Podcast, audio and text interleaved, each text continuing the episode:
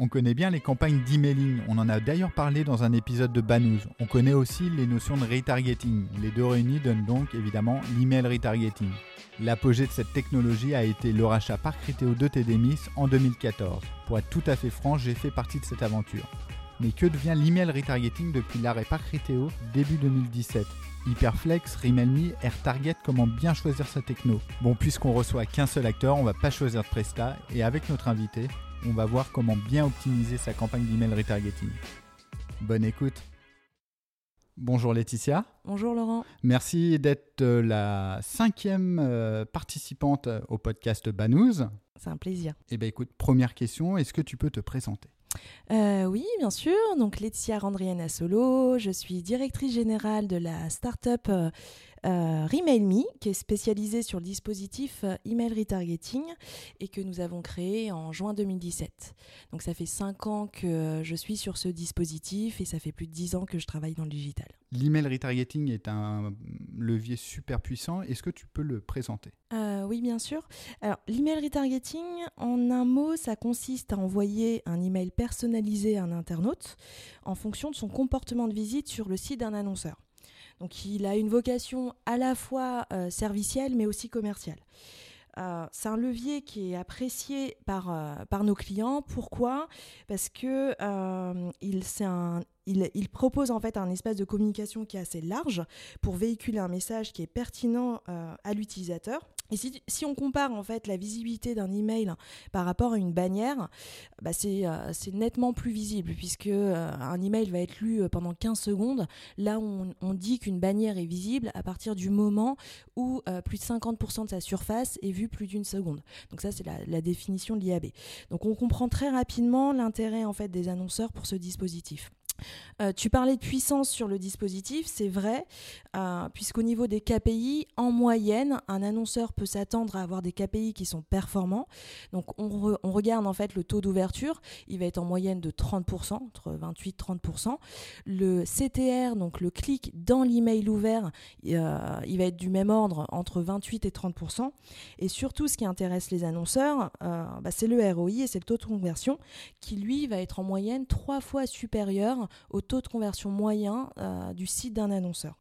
Euh, on a eu le retour souvent de nos clients que c'est un dispositif qui figure parmi le top 3 euh, des leviers les plus héroïstes dans le mix marketing d'un annonceur. Est-ce que tu peux nous donner les points à surveiller lorsque tu crées ta campagne? Alors, il y a plusieurs choses que les account managers doivent surveiller euh, pour garantir qu'une campagne soit performante.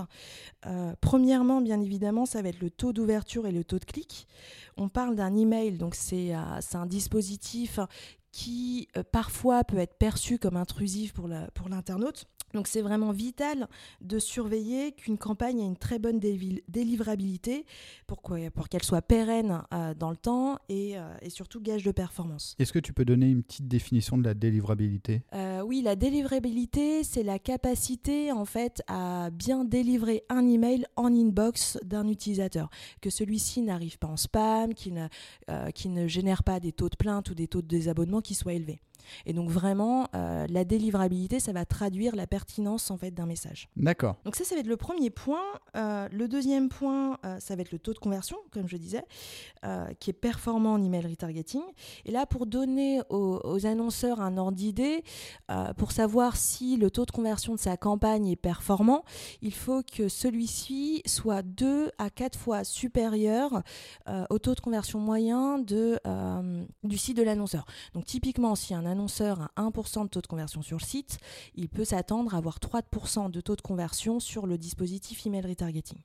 Donc bien évidemment en fonction du périmètre de campagne euh, qu'il va mettre en place. Et le troisième point à surveiller, euh, et là on va parler de volume, c'est de s'assurer en fait que euh, la campagne recible bien l'intégralité du bassin d'audience du site et, tout en maintenant en fait une bonne, euh, une bonne rentabilité euh, des, des, envois, euh, des règles de relance qu'on appelle, quel que soit le, niveau d'engagement pour l'internaute. D'accord. Quand tu parles de bassin d'audience, en fait, tu parles...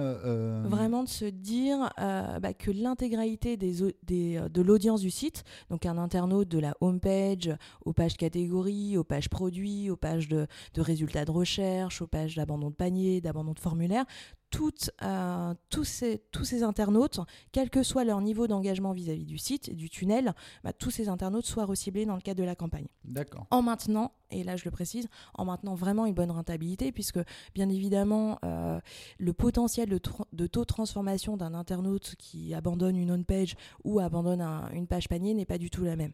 Donc là, l'idée, c'est vraiment de s'assurer que en relançant euh, un abandonniste home-page ou un abandonniste panier, la campagne soit rentable.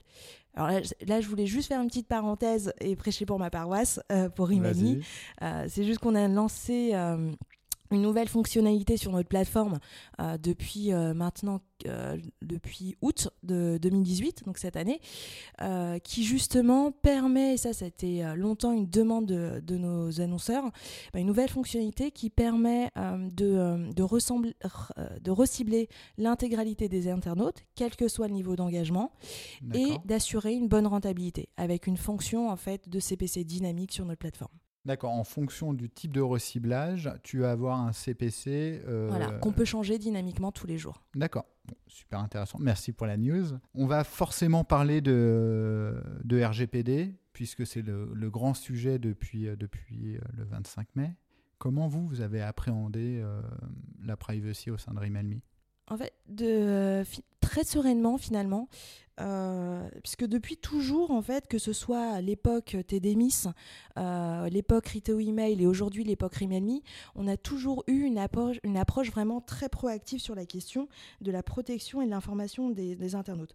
En fait, pour nous, c'est assez vital, euh, car sans cela, les taux de désabonnement bah, augmentent et on risque des blacklistages de la part des, des routeurs et tout simplement de tuer notre modèle.